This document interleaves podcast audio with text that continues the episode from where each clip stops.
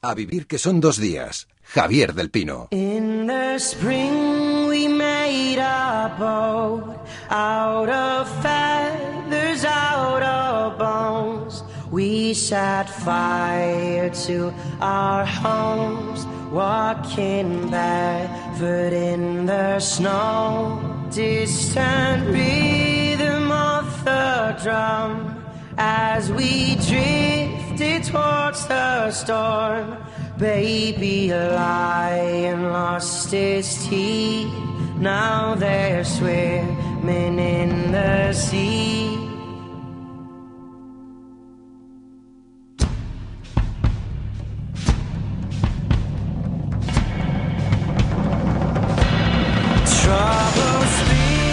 Desde 1814 a 1982, el ejército fue protagonista de la desactivación de la política española.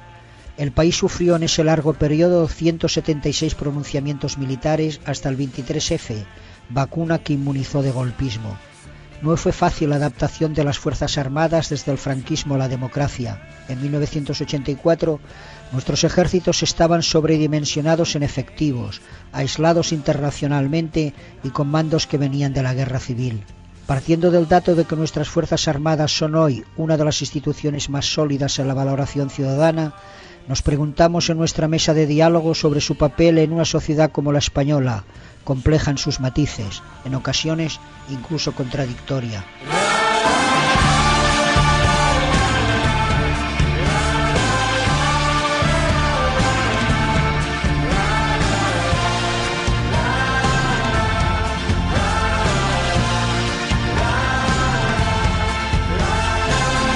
Sobre su valor, sobre el papel que tienen en la sociedad y sobre las contradicciones que decía José de las Fuerzas Armadas en España.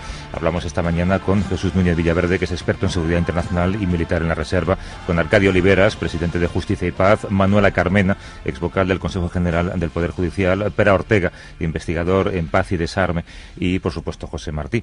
Eh, Jesús, recuerdo una conversación que tuvimos hace, hace un par de meses sobre cómo determinados estamentos de la sociedad española se han adaptado mejor o peor eh, al paso de la transición y a la llegada de la democracia y comparábamos el caso de la Iglesia con el caso del ejército. ¿Tú crees que el ejército ha hecho bien ese camino?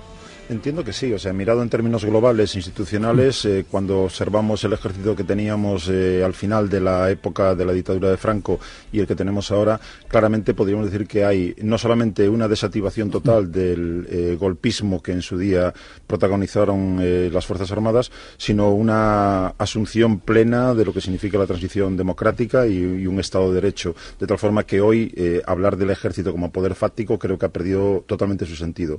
Y sin embargo, miramos otras instituciones, y no me atrevo a ir a otras que también se podrían citar. Y que yo he mencionado.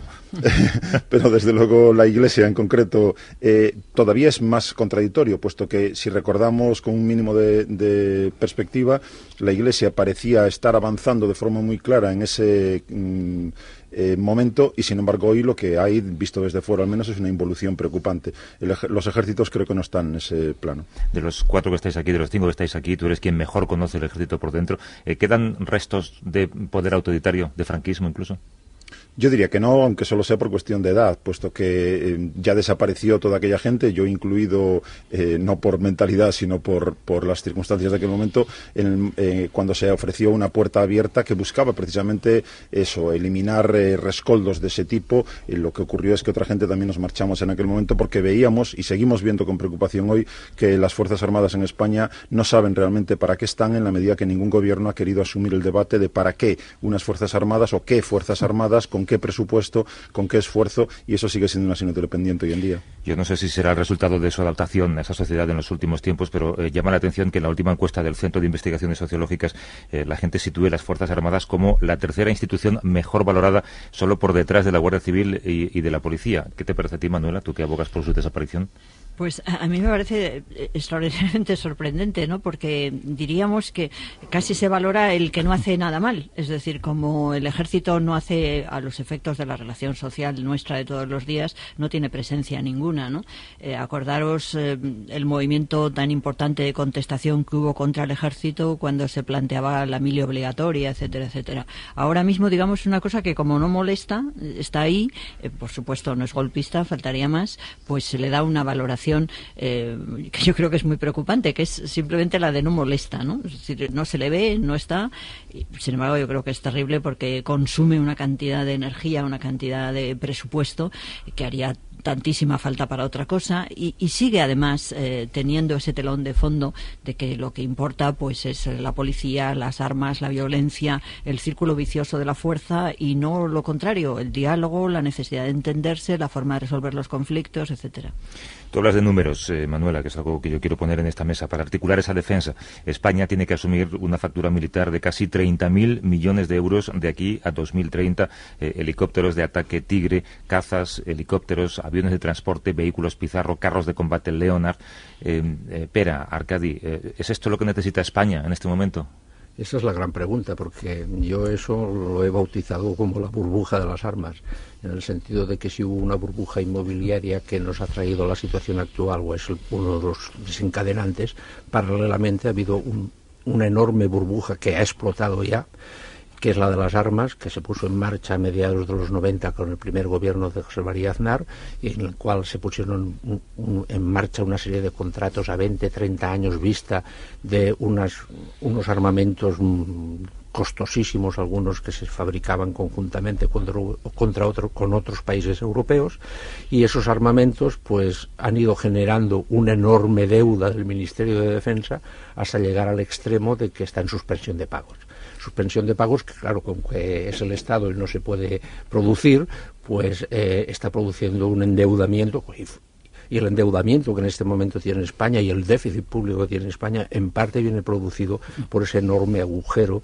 de esas armas que exactamente pues cada año necesitan de, de créditos extraordinarios puesto que el presupuesto del, del Ministerio de Defensa está minusvalorado. Quiero decir que eh, para no alarmar a la opinión pública y para que se siga manteniendo esa opinión pública favorable a, la defensa y a los ejércitos, pues se presupuesta con mucho menos de lo que se necesita para hacer frente al pago de esas armas. En el, en el libro El ciclo armamentístico español, tú en tu capítulo escribías la contradicción y el equilibrio que se ha de buscar entre cómo mantener unas industrias de armamento o liquidar unas industrias de armamento y el conflicto que representa la liquidación, dejar en la calle a miles de trabajadores. ¿Cómo es esta ecuación? Bueno, esta ecuación se tendría que resolver mediante la conversión de esas industrias para producir eh, bienes civiles. Eh, voy a decir un ejemplo, pues mire, si en vez de hacer aviones militares hagamos bienes, aviones civiles de transporte, o si en vez de hacer blindados fabriquemos tractores. Bueno, pongo ese simple ejemplo. Eh, yo creo que esa contradicción pasaría por eh, hacer un plan de reconversión de las industrias militares, pero también de los ejércitos. En este momento España tiene un ejército de 130.000 soldados y la verdad es que vistas las, los riesgos, que no amenazas, porque no hay ninguna amenaza, los riesgos a los que tiene que hacer frente España, pues la verdad es que sigue siendo un ejército sobredimensionado. Por lo tanto, el camino sería reducir las Fuerzas Armadas españolas, y por otro, pues eh, empezar a reducir las industrias militares y estos contratos que en este momento ya están encima de la mesa, porque el Ministerio de Defensa está ya planteándose su reducción de los, de los armamentos que no puede hacer frente al pago. Yo añadiría a estas explicaciones en las que estoy de acuerdo que tenemos ejemplos yo diría muy buenos de cómo esta reconversión se ha producido. Y voy a poner tres sobre la mesa. Primero, la reconversión que hizo el presidente Truman en Estados Unidos después de la Segunda Guerra Mundial, cuando ya no hacía falta ningún tipo de fabricación armamentista, más de la mitad de la industria militar norteamericana se reconvirtió en industria civil. Años más tarde, eh, Deng Xiaoping en China hizo exactamente lo mismo. Desactivó la industria militar y generó una industria civil, de la cual ahora ya estamos viendo los resultados. Para mí no muy buenos, sin embargo. Pero en fin.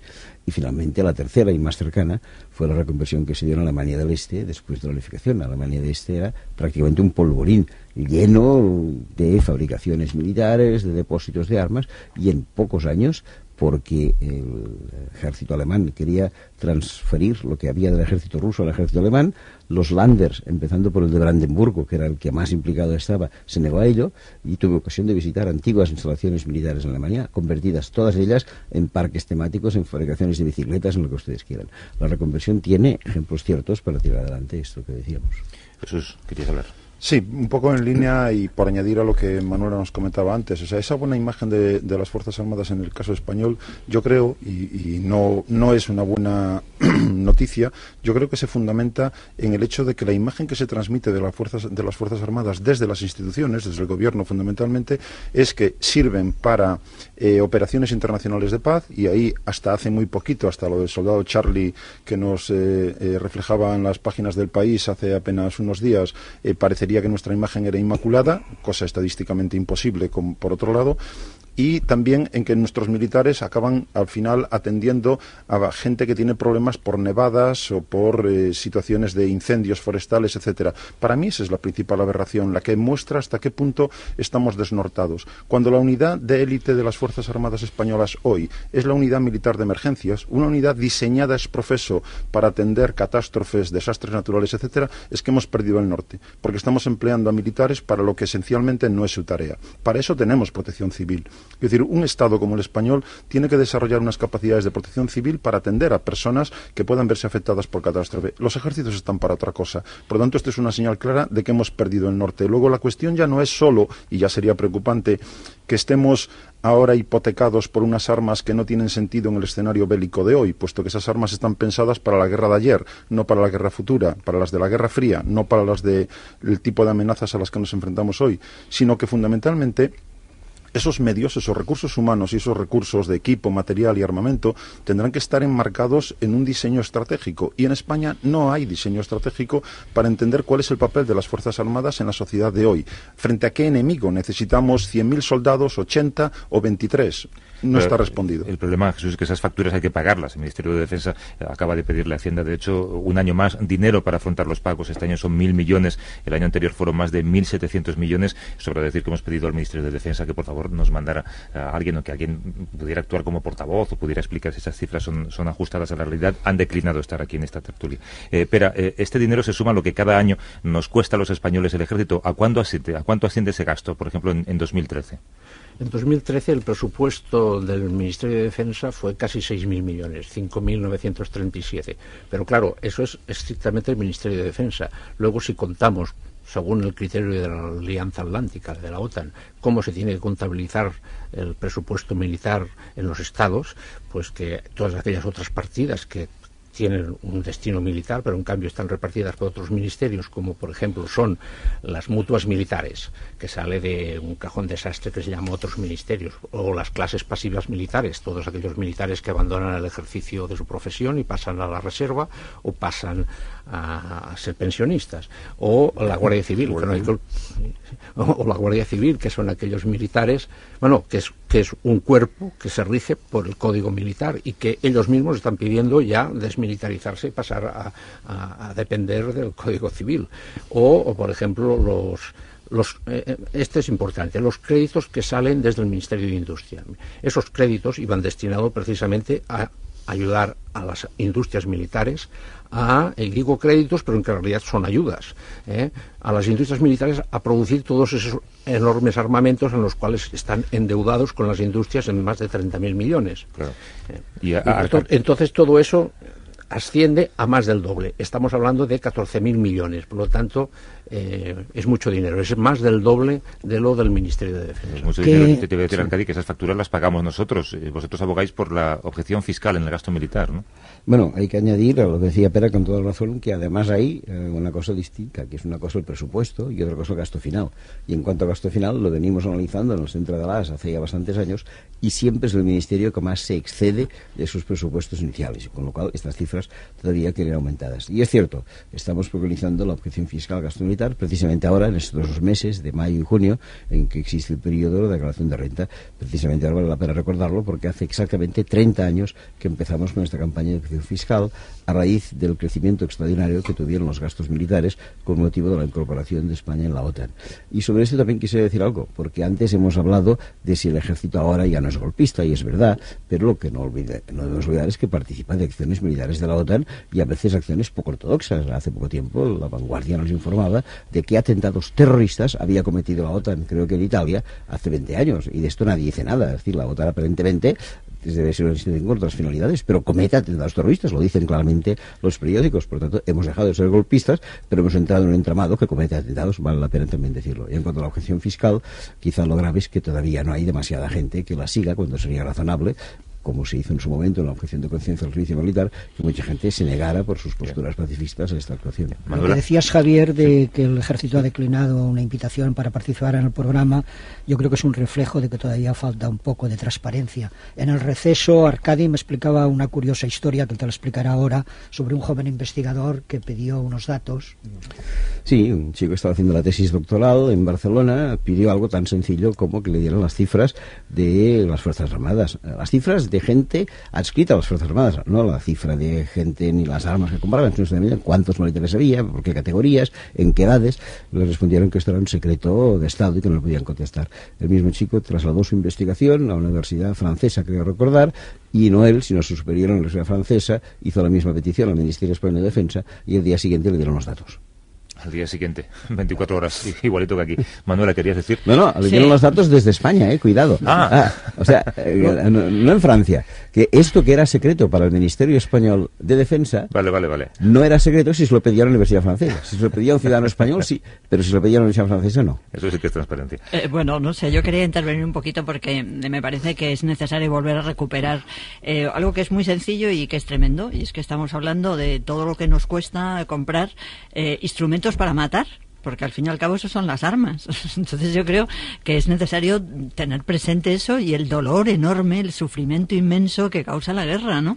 A mí se me ponen los pelos de punta que en este momento pues el ejército español está apoyando más o menos una guerra en, en, en, África, en la zona del Sahel, en Malí, por ejemplo, y, y como que no nos importa. Y allí está muriendo mucha gente, muchas mujeres, muchos niños, muchos hombres, en un país en el que tienen una su nivel de vida es algo algo así, creo, como 1,25 dólares por cápita por persona. Es decir, un país absolutamente empobrecido y que encima le hacemos vivir la plaga terrible de la guerra, que es, es lo peor que puede ocurrir, ¿no?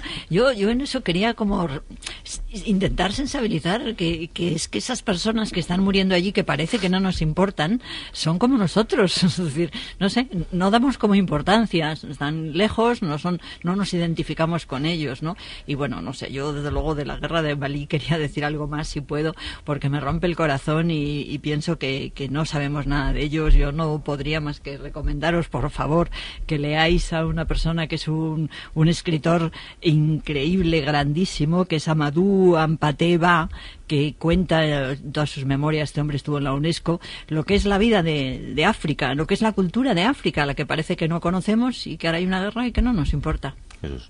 Sí, por utilizar el ejemplo de Malí, que creo que viene bien para lo que estábamos ahora debatiendo, evidentemente la solución a los problemas que tiene ese país es de índole política. Por lo tanto, lo que deberíamos esperar, y no se produce con visión de prevención de conflictos eh, antes de que estalle completamente una situación explosiva, es adelantarnos con todos los mecanismos que, por ejemplo, la Unión Europea tiene y los países miembros igualmente, eh, políticos, diplomáticos, económicos, comerciales, eh, culturales, etcétera, sin tener que emplear los medios militares. Ocurre en una vez más, que no se hace esa, eh, esa estrategia preventiva y estalla la violencia y hay que poner en marcha una operación militar. Desde ese punto de vista, quiero verla como insuficiente, pero necesaria. Es decir, que en este caso, la mínima porque es mínima, absolutamente, yo diría, impresentable, eh, implicación española en lo que allí está ocurriendo, cuando nuestro ministro de Defensa dice que lo que allí hay es una amenaza vital para la seguridad española, no se corresponde eso con el envío de un avión de transporte estrictamente y a Senegal, ni siquiera dentro del país,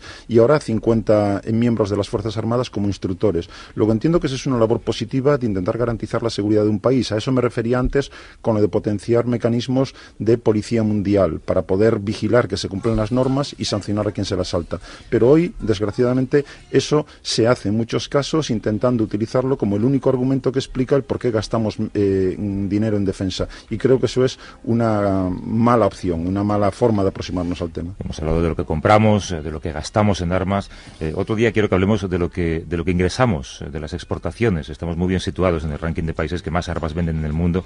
queremos saber quiénes son nuestros clientes, queremos saber por qué ocupamos el séptimo lugar del mundo en exportación de armas. Eso lo, lo aplazamos para la próxima ocasión, será pronto. Jesús Núñez Villaverde, Arcadio Oliveras, Manuela Carmena, Pera Ortega y por supuesto José Martí Gómez. Gracias y un abrazo a todos. Gracias, buenos días. Adiós, muy buenos días.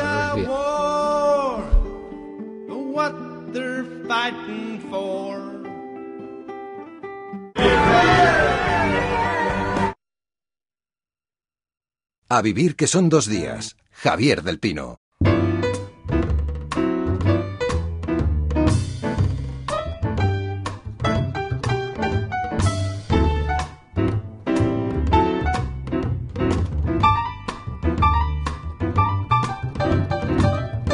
Abejaruco al lince ibérico, una obra de Juan Cabestani para A vivir que son dos días, con Willy Toledo y Alberto San Juan. Ambientación Alfonso Sanz.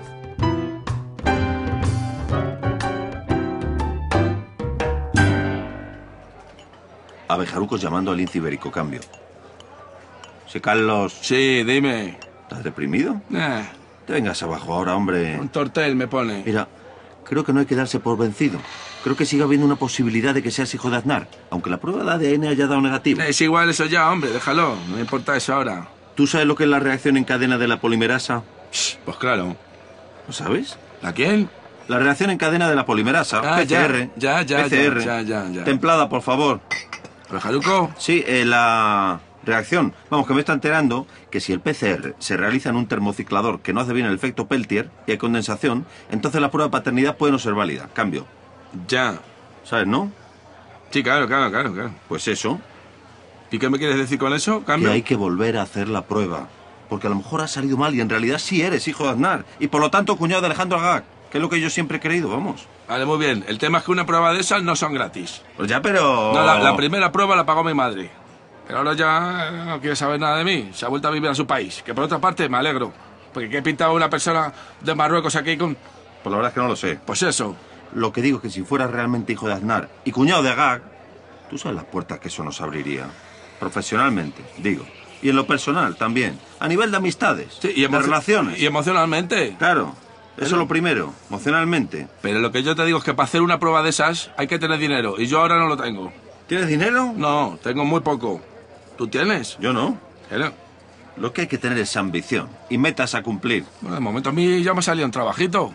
Luego ya veremos si se puede hacer otra vez la prueba del ADN, ¿no? ¿Qué trabajo te ha salido? Bueno, es un tema que está bien y necesitan más gente. Así que si quieres tú, pues ya sabes. ¿Y no ibas a decírmelo? No te lo estoy diciendo ahora. Me lo estás diciendo ahora porque has salido de refilón. Bueno, te, te lo estoy diciendo, punto. ¿Te interesa o no? Es de lo nuestro. ¿Y Ciberico?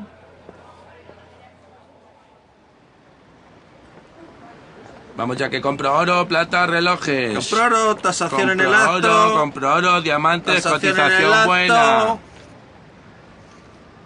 Bejarucos llamando al Incibérico, cambio. Te copio, cambio, compro oro, compro oro. ¿Para ti qué es la política? ¿Cómo dices, cambio? ¿Que para ti la política qué es? ¿Para mí? ¿La sí, para ti. política? ¿Para ti qué es? ¿Qué, qué es? La, pues la política es como si dijéramos... ¿No? El arte de la gobernanza, ¿Qué? ¿no? Sí, sí, pero aparte, digo. Aparte de eso. Aparte de eso, ¿qué más? Bueno, pues aparte de eso... Que sé, muchas cosas, claro. Claro, muchas cosas, sí, como por ejemplo... Exactamente. Compro oro, relojes, taxación inmediata... ¿Jaruco? Mira, la política es gestión pura y dura. Gestión y contactos. Y la gestión de los contactos es la esencia de la empresa. Por eso la política debería ser como una empresa, pero como una empresa buena. Ay, o sea, ay, inglesa. Ay, inglesa. ay, Tú, por ejemplo, ¿has oído hablar del cash flow? El... Claro, Sí, pues claro. que no, Pues claro, con claro. eso, con cash flow, ese tipo de cosas, eso es la política. Por eso habría que quitar de en medio el Estado, sobreprotector. Coño, eso es lo mismo que llevo yo años diciendo y nadie me quiere hacer caso. Pues es lo que hay que hacer. Exactamente. Que quiera estar bajo la dictadura de papá Estado, que se vaya a vivir a Cuba, no te jode. Exactamente, eso es. Que nosotros aquí en la democracia nadie queremos que el Estado esté todo el rato con, con sus políticas para pobres, interfiriendo con la libertad individual nuestra. Exacto. ¿Y entonces por qué dices que me estás contando esto ahora? Pues porque llevamos una semana repartiendo propaganda eh, y no me parece mal. Ojo, cambio. Decía yo que está bien esto, coño, cambio. Sí, pero aún así, ¿cuánto dices tú que valía la prueba del ADN? Para que vayas pidiendo hora, digo, cambio. Nada, tú tranquilo, tranquilo que cuando juntemos un poquito... Yo lo digo por tu bien. Porque ser hijo de Aznar es importante. Sí. Pero es más importante ser cuñado de Agag y estar ahí, en la gestión y en la empresa. Ahí, ahí donde hay que estar. Bueno, y ahora mismo, de hecho, con esto del oro estamos, ¿no? Así, de alguna manera. Sí, pero digo con ambición. estar en la política, gestionando negocios como son la sanidad, negocios como son la educación, las hidroeléctricas, privatizando las cosas. Esto que está ocurriendo ahora es un momento precioso para estar ahí.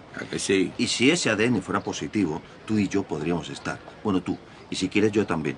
Sí, cuidado, ¿eh? Eso aparte de entrar por la puerta grande en todo el tema humano, ¿no? Las amistades, la familia, veranear con amigos comunes. Sí, sí, sí, sí, sí, sí, sí. Eso también. No, eso sobre todo. Y contigo también, si tú quieres.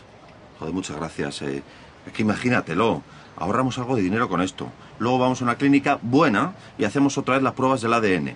Esta vez salen bien y se confirma que eres cuñado de Agag. En ese momento organizamos una cita con Aznar a través de Ramón o de algún otro contacto que tengamos en Génova. Les ponemos el tema, la situación, pero de buen rollo. Que no piense que le estamos chantajeando ni planteando nada raro. Sí, señor. Simplemente pues que queremos estar ahí, en contacto, en la cercanía de la familia, la amistad, y a partir de ahí simplemente es cuestión de ir pasando puertas que se van a ir abriendo.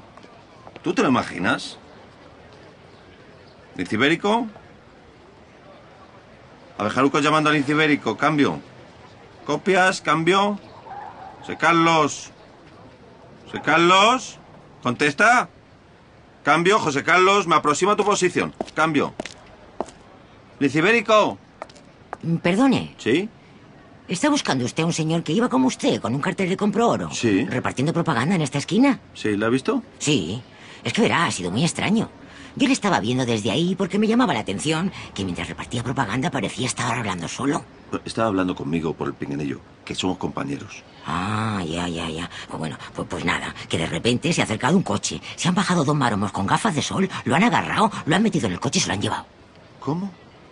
Digo, que yo le estaba viendo desde No, ahí. ya, ya, ya, ya, digo, ¿qué- qué- ¿cómo es posible? ¿Pero por qué? ¿Pero ¿Quiénes eran? Ay, yo qué sé, yo no le puedo decir. Era un coche grande, negro. No se veía por las ventanas. Y se lo han llevado. Ay, mi madre. Espere, no se vaya. Pero le han pegado, le han hecho daño. Hay que llamar a alguien. ¿A la policía llamamos? Ah, No, no, no, no, es que yo tengo que irme, yo me voy, me Por voy. favor. Eh, Llame usted si quiere. Era su amigo, ¿no? Sí. Era mi amigo. Mi amigo y mi compañero. Siempre me cubrió las espaldas. Y yo a él. El uno sin el otro no somos nada. Por eso de ahora en adelante paso a ser un hombre con una sola y única misión. Rescatar al lince ibérico.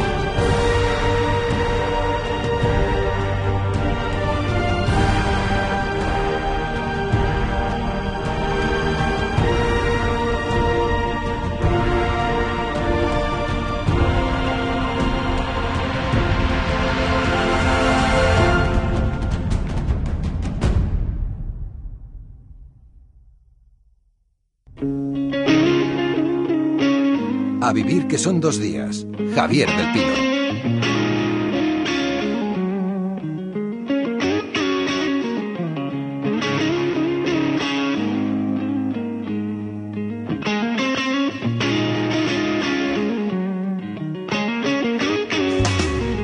Ya por fin se puede ver moverse al astronauta Neil Armstrong, mover un pie. Está tocando la superficie de la Luna en este momento, está probando si la superficie de la Luna es compacta. Es la culminación de una hazaña histórica. Ladies and gentlemen, the President of the United States has been the victim of an assassination. I have asked for this radio and television time tonight for the purpose of announcing that we today have concluded an agreement to end the war and bring peace with honor in Vietnam. El mundo de Mrs. Dibble, una crónica para Radio Segovia desde Nueva York. Los Estados Unidos constituyen, como todo el mundo sabe, un ejemplo de concepción de nuevo Estado de gran tamaño y de gran poder, solamente posible en el momento Escuchábamos a Cirilo Rodríguez en sus crónicas para Radio Segovia sobre la vida cotidiana en Norteamérica y narrando los acontecimientos más importantes de la segunda mitad del siglo XX como corresponsal en Nueva York para Radio Nacional. El asesinato de Robert Kennedy, la llegada del hombre a la luna, el final de la guerra de Vietnam. Gervasio Sánchez, buenos días. Hola, buenos días. Cirilo era el ejemplo perfecto de un periodista hecho a sí mismo, ¿no? Pues la verdad es que escucharlo ahora, cómo narraba la llegada del hombre a la luna, que parecía que estaba narrando un partido de fútbol hace tantos años, muestra claramente a, un periodista de otra, de otra galaxia, ¿no? Yo creo que que el periodismo mm, eh, hecho a sí mismo como, con personajes como, como Cirilo, creo que ha sido parte de la huella mm, más importante de, nuestro periodismo en este, en este país. Alfredo Matesanz es subdirector de Radio Segovia. Hola Alfredo, ¿cómo estás? Hola Javier, ¿qué tal? Eh, han hecho a sí mismo Cirilo, que antes de ser periodista era recepcionista en un hotel. Sí, en el Hotel Sirenas, un hotel con mucha solera, aquí en la capital, en la Plaza de las Sirenas, donde está la estatua de Juan Bravo, y él venía, después del turno, venía a la radio por la noche, ahí practicó el inglés, ahí conoció un matrimonio que después le llevó a Siracusa. Y, y sí, fue una persona que, bueno, pues tenía eh, tenía mucha ternura en el lenguaje escrito, era un poeta, era un poeta de la palabra. En su honor se conceden desde hace 29 años los premios Cirilo Rodríguez, que reconocen el trabajo de enviados especiales y corresponsales de medios españoles en el extranjero. Eh, Alfredo, como presidente del jurado de estos premios, te toca presentarnos a los finalistas y al ganador de este año. Son premios que se han concedido hace solamente un par de días, el viernes por la noche. Así es, quiero recordar a los oyentes que tú mismo eres premio Cirilo, Javier, en el año 2006. Conoces bien este. 2008, no me pongas tantos años. 2008, 2008. Bien, eh, comienzo por los finalistas, si te parece. Están aquí a mi lado. Griselda Pastor, corresponsal de la cadena SER en Bruselas. De Griselda Pastor destaca su capacidad para explicar la Europa de la Unión y hacerla comprensible para todos de una forma sencilla, accesible, pero también, Javier, con hondura y con rigor. Son decisiones, en definitiva, que nos afectan a todos. Como corresponsal de la SER en Bruselas, 15 años, se mueve por los 27 países de la Unión. Dicen quienes la conocen que tiene una enorme capacidad de trabajo y que siempre tiene la mano tendida a sus compañeros. Confiesa que sabía poco de economía cuando llegó, pero ahora todos reconocen que es una auténtica experta. Eh, junto a ella está eh, Mar Marginedas, enviado especial a zonas de conflicto del periódico de Cataluña. Tres características avalan su trayectoria. La primera es la valentía que demostró ya en los 90 en Argelia, donde aprendió a moverse en condiciones mm, terribles, muy adversas. La segunda es capaz de llegar al lugar donde ocurren las cosas, se empeña en llegar allí. La tercera, su capacidad para cuestionarse las versiones oficiales. Ese ojo crítico siempre le acompaña, ha cubierto las guerras en Chechenia, Irak, Pakistán, Líbano, Sudán y recientemente Siria. En el libro Periodismo en el campo de batalla relata su experiencia de 15 años en estos conflictos armados tras los rastros de la yihad.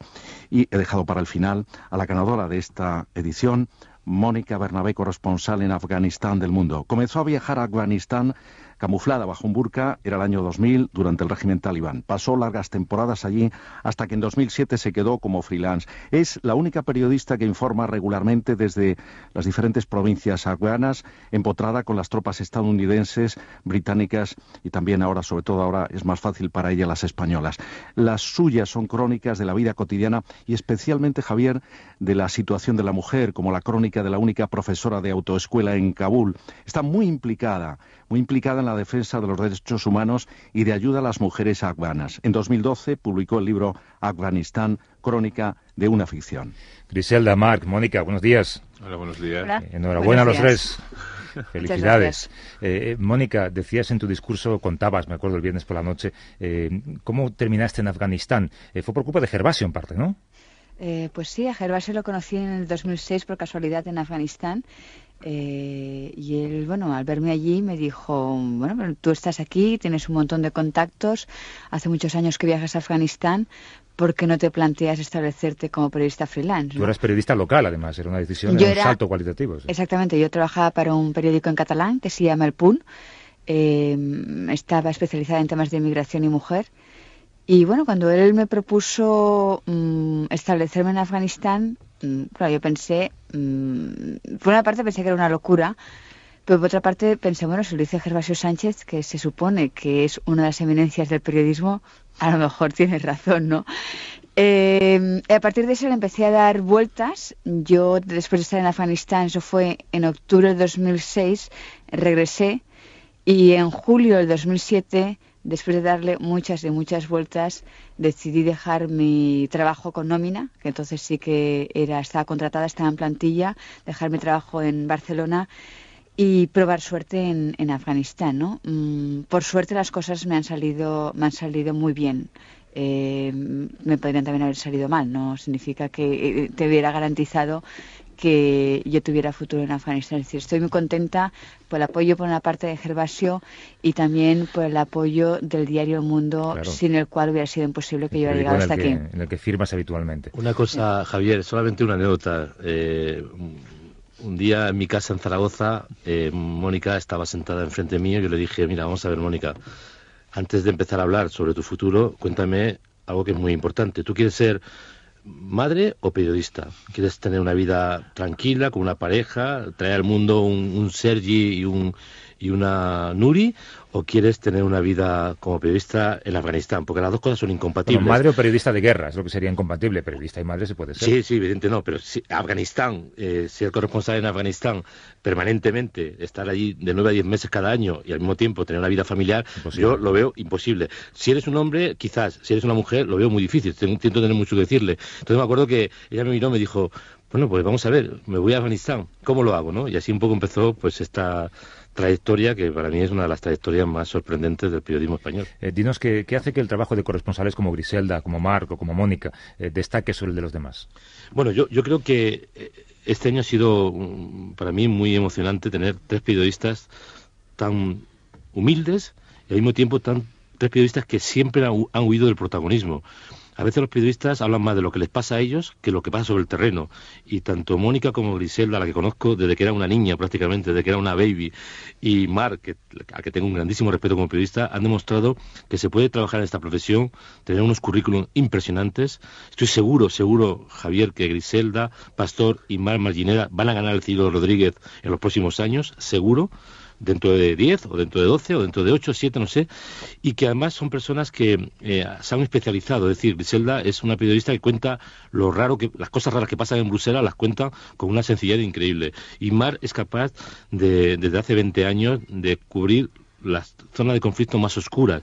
Su cobertura en Argelia eh, realmente es sorprendente. Era muy difícil trabajar en Argelia en los años 90 solamente Ferran Sales y él eran los únicos periodistas que iban por allí. Ferran Sales también premio Ciro Rodríguez.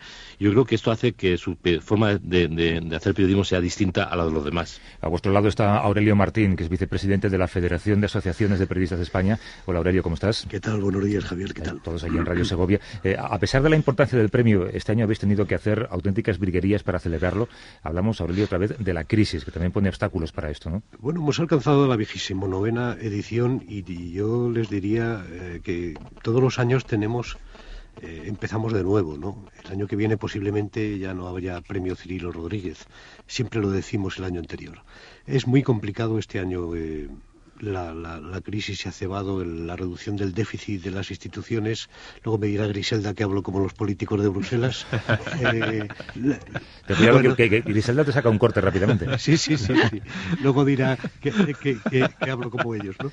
Pero eh, la reducción del déficit ha sido cruel con, con, este, con este premio. La Junta de Castilla y León, el Gobierno de Castilla y León, ha entendido que no debería de seguir con él. Eh, desaparecieron las cajas de ahorro y el apoyo de la caja de ahorros tampoco lo, lo tenemos. Contamos con el apoyo de lo que ha sido después eh, Bankia, en lo que se convirtió en... Y por supuesto, bueno, pues siempre con sus medios yeah.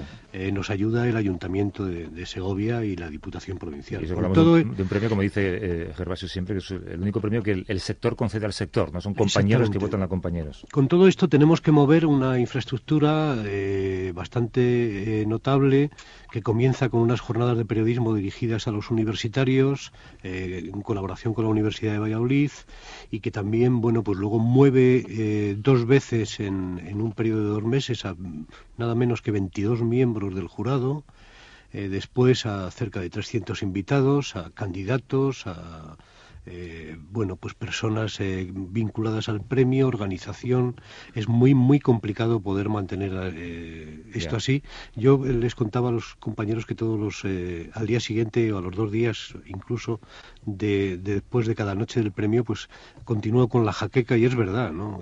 Es un quebradero de cabeza hacer esto, pero bueno, no obstante se hace con ilusión porque se trata del premio que yo creo que tiene más prestigio en España en este género y desde luego eh, la noche del viernes fue una noche como todas memorable y que merece la pena eh, seguir manteniendo.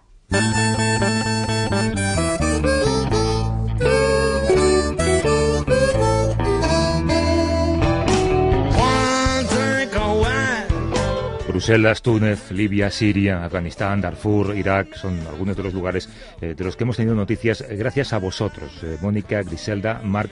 quería hablar de una cosa que tú, además, Marc, mencionaste en tu discurso del viernes, algo que me llamó mucho la atención y que además yo comparto, y es cómo este premio debe ir también a aquellos medios de comunicación que en etapas de crisis, en etapas de recortes, todavía se atreven a dedicar partidas presupuestarias a cubrir conflictos que no ocupan nunca la portada, ¿no?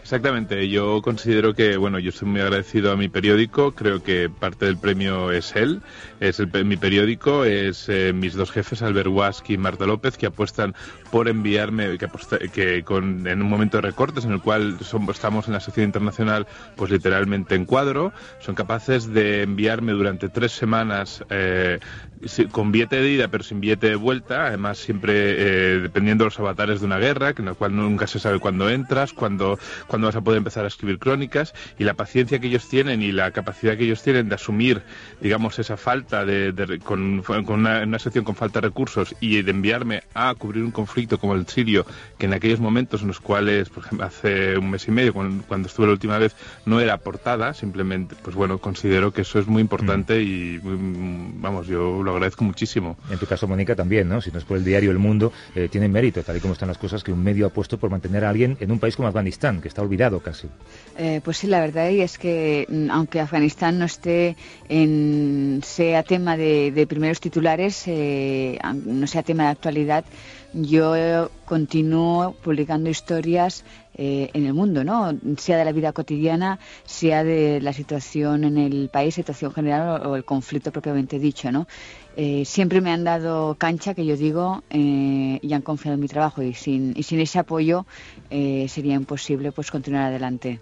En tu caso, Griselda, es una corresponsabilidad extraordinariamente compleja porque lo que cuentas hay que simplificarlo y eso siempre es mucho trabajo, ¿no? Sí, yo creo que la veis más compleja desde fuera que una vez estás ahí, ¿no?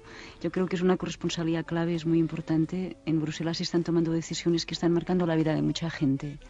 Y, y en fin, a mí no me parece complicada, no porque lleve allí mucho tiempo, sino justamente por eso, porque creo que lo que pasa es tan importante que las horas invertidas se me van sin, sin ni enterarme, ¿no? por intentar entender y, por intentar explicarlo. Y, tú además, Griselda, estás casi permanentemente entrando en la sede. Hay días que entras en todos los programas, incluso los programas... No, no, es, increíble, porque tiene un formato de, eso que te obliga a trabajar todo el día, de la mañana hasta la noche. Tienes la desgracia de que hay reuniones de madrugada, de madrugada. claro. En el caso de quienes cubrís eh, conflictos bélicos, yo creo que os enfrentáis a un enemigo que es nuevo. Es eh, no solamente el enemigo de los, vídeos en YouTube, las menciones en Twitter, sino de aquellos que piensan que eso es periodismo, ¿no? Eh, Marc, ¿tú no crees que, hay un valor añadido de estar allí, de hacer crónicas, de hacer reportajes, de hablar de gente, de personas? Yo creo que es fundamental. Primero porque informar viene del verbo, eso me lo enseñado en la universidad, informar viene del verbo formar y quiere decir educar o preparar intelectualmente a alguien. Evidentemente, y no se puede informar, no se puede formar si no se transmiten datos y información contrastada. Un vídeo en YouTube, eh, unas fotografías eh, que aparecen por internet no son datos contrastados, con lo cual eh, no es información. Te puede, digamos, orientar, pero, pero yo no creo que se pueda llamar eso información.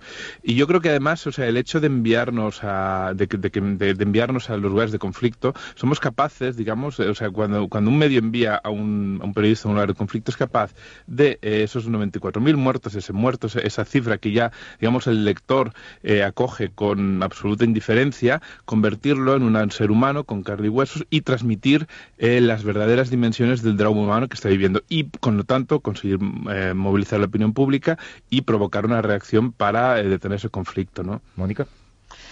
pues sí, yo de hecho estaría de acuerdo con, con Mar, ¿no? información sobre Siria yo creo que, que nos llega mucha por, por diferentes vías, ¿no?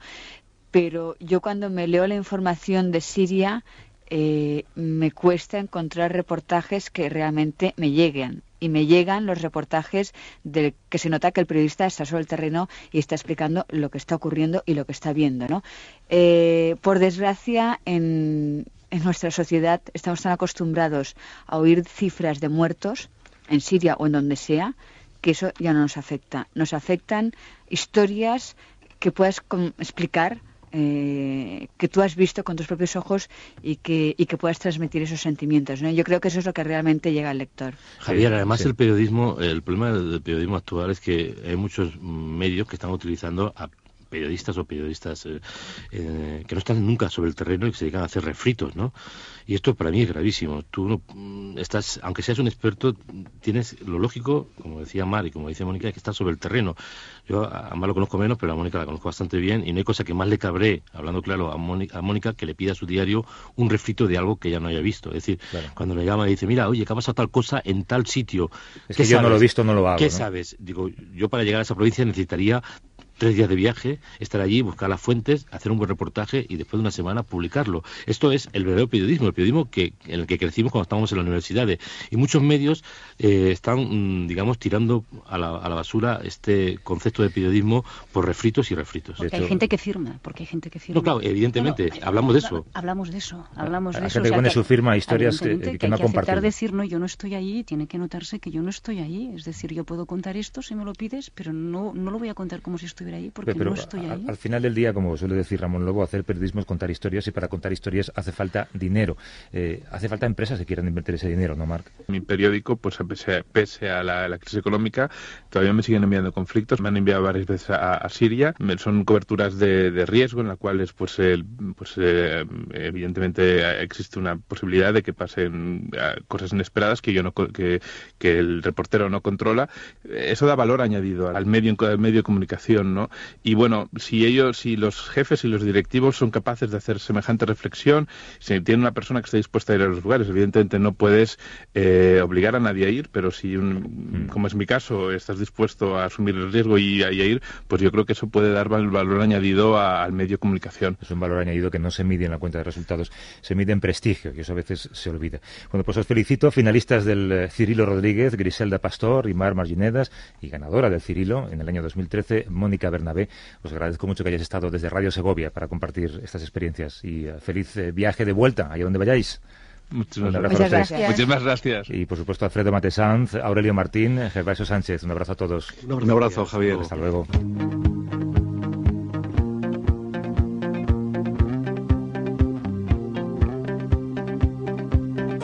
Sobre la pasión por contar buenas historias, en este caso historias de mujeres. Nos habla hoy el profesor Miguel Ángel Jimeno en su blog sonoro La Buena Prensa. No creo que no debas hacer nada que no sea tu pasión. Enorme Nigel Holmes, uno de los mejores infografistas de la historia. La gran pasión del periodista es contar historias, y estos días los diarios han publicado excelentes, muchas de ellas con nombre de mujer. La entrega de Loli, una madre pendiente las 24 horas de su pequeño Adrián, enfermo de cáncer.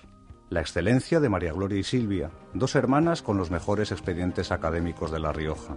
La superación de Laura, una ama de casa de Figueres que termina derecho para poder demandar a la Generalitat. La constancia de Elizabeth, una sonriente parapléjica que ya puede volar sin motor. O la generosidad de Laura y de María, que van a donar parte de su hígado y su riñón para salvar la vida de sus hijos. O el dolor y la esperanza de Eva, madre de Marta del Castillo. Eso sí, para descubrir y contar estas historias hacen falta periodistas.